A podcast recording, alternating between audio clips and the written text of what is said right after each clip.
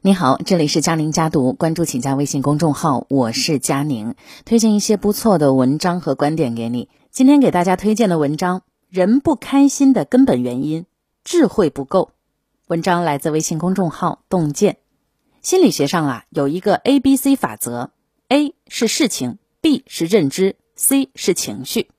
很多人一旦不开心，就觉得是 A 出了问题，但是实际上出问题的可能是 B 或者是 C。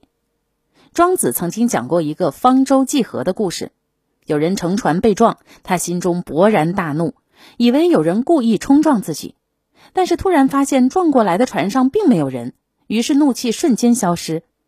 决定情绪的不是事情，而是个人对事情的认知。要保持健康积极的心态，必须提高自己的智慧和境界。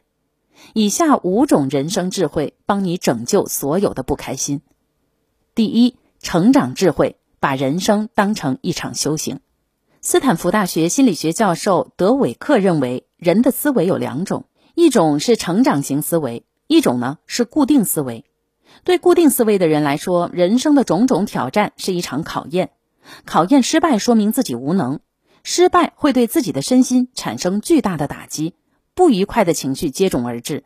但是对于成长型思维的人来说，人生的种种挑战是一个又一个的台阶，考验失败只是说明自己仍需努力。他们不会一蹶不振，而是在失败当中寻找进阶之道，在失败中不断完善自己。中国人常说“吃一堑，长一智；经一事，长一能”。本事是练出来的，只有在世上磨练，一个人才能够有所成就。王阳明在江西讲学。有个地方官经常去听他讲课。有一天，他找到王阳明说：“您讲的太好了，可是我公务繁忙，没有办法经常来听您讲课。”王阳明说：“为什么要放弃工作来修行呢？”官员问：“难道工作也可以是修行的吗？”王阳明说：“工作就是修行，红尘就是道场。生活中的每一次发怒，每一次失败，都是修行的进阶之路。”对于别人来说，这些东西可能是毒药；但是对于那些修行的人来说，这些都是人生进步的养料。曾国藩晚年的时候，给自己的书房起名为“求雀斋”，每发现一点自己的弱点，积极改正，自己的修养就更进一步。所以，求雀既是一种谦逊，也是一种修行的智慧。把人生当成一场修行，一时的得失不代表整个人生的成败，所有磨练都是历练。所有挫折都是考验，人生的种种负面情绪都会变成挑战的动力。这样的人不会自怨自艾，更不会轻易的被打倒。第二，阴阳智慧，辩证的看待问题。《血心赋》里有这样的一句话：“孤阴不生，独阳不长。”万物都具有阴阳两面，人生的祸福好坏，在一定条件下都可以相互转化。有人因祸得福，有人破福成祸。明代初年，大将郭德成因为醉酒失言得罪了朱元璋，被迫落发为僧，远离庙堂。后来朱元璋大肆屠戮功臣，几乎无一幸免，但郭德成呢，却因此逃过一劫。老子说：“美之与恶相去何若？”在圣人眼里，美与丑、好与坏，其实差不了太多。二者彼此对立，又彼此转化。好事中总是隐藏危机，坏事中总是蕴含机遇。真正聪慧的人都有辩证思维，从不局限于事情的一面。他们得意时不猖狂，失意时不沮丧。面对人生的得失起落，内心波澜不起，安稳平和。转弯智慧，不要一条路走到黑。古人说：“心随路转，路则长宽。”人生之路不止一条，没有必要一条路走到黑。懂得顺势转弯，人生才能柳暗花明，豁然开朗。明代三才子之首杨慎在大礼仪事件当中触怒皇帝，被贬云南，仕途无望，于是他转而著书，在云南的三十年，博览群书，著书四百余种，整个明代无人能出其右。山中宰相陶弘景年轻的时候仕途不顺，屡遭打击，心灰意冷以后主动辞官，因为酷爱道家学说，便改行做了道士。陶弘景遍访名山，编撰整理道家典籍，最终创立茅山宗，成为一代宗师。《易经》里讲：“曲成万物而不移，天地万物都是迂回而曲折的，人生之路也不例外。遇到那些注定行不通的路，切莫一味的钻牛角尖。条条大路通罗马，懂得变通，学会转弯，人生之路才能够越走越宽。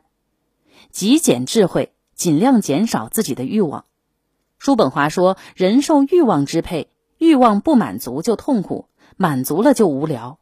人生如同钟摆，在痛苦和无聊之间摇摆。”在叔本华看来，快乐只在欲望满足的一瞬间，其他的时间不是无聊就是痛苦。人生世间，苦是必然，甜是偶然。想要摆脱痛苦和无聊，必须要减少自己的欲求，对于自己能力之外的欲望，尽量戒除。月薪五千，不要幻想豪车别墅，妄念不除，一个人终生都会活在痛苦之中。对于自己能力之内的欲望，也要尽量减少。毕竟一个人的欲望不加节制，只会越来越大。一旦超过一个人所能满足的极限，灾难也就到了。商纣王从一根象牙筷子开始，一步步走到酒池肉林，未见摘星台，透支民力，各地诸侯造反。最终身死国灭，物质的满足终究会超出人的生理极限，但是精神不会。诸葛亮说：“淡泊明志，宁静致远。”古往今来的哲人愿意身居陋室，粗茶淡饭，一方面是懂得知足常乐，另一方面则是因为他们专注于精神和心灵的满足。庄子说：“天下有至乐，无有斋；至乐无乐。”至欲无欲，人生真正的快乐不是来自欲望名利，而是来自一个人的智慧和境界。当一个人可以在精神世界获得满足的时候，外在的物质也就很难成为他的牵绊了。第五，破局智慧，做自己的旁观者。当局者迷，旁观者清。人生这场局，一个人若是深陷其中，定然难以自拔。对于其中的恩怨得失，也就很难洒脱。苏轼一生不顺，大半辈子都在漂泊的路上，但是他却把人生过得像诗一样。这很大程度上源于他对人生保持了一种距离感。他曾在《题西林壁》中写道：“横看成岭侧成峰，远近高低各不同。不识庐山真面目，只缘身在此山中。”当一个人过不去的时候，不妨跳出去，拉长时间和空间的维度，再去看个人的遭遇。这时候，一切得失都微不足道，一切悲喜都是浮云。初入仕途，苏轼父母妻子相继去世，悲痛之余又遇官场险恶，不得已，苏轼避祸密州。他说：“气质当何言？万劫终飞灰。”人生百年，往远了看，所有的劫难都会烟消云散。乌台诗案后，苏轼被贬黄州，仕途无望。他说：“寄蜉蝣于天地，渺沧海之一粟。再大的不公，再多的痛苦，就天地宇宙而言，也可以小到忽略不计。学会做自己的旁观者，这是一种修养。再难的时候，只要跳得出去，它就可以让我们保持清醒。”不会顾影自怜，不至于自伤自叹。情绪永远是智慧的天敌，智慧永远是情绪的克星。一个人智慧不够，才会生出无边的烦恼。人生是一场修行，如果一个人内心澄明通透，自然可以平静从容。这就是今天的文章分享，我是佳宁，下期见。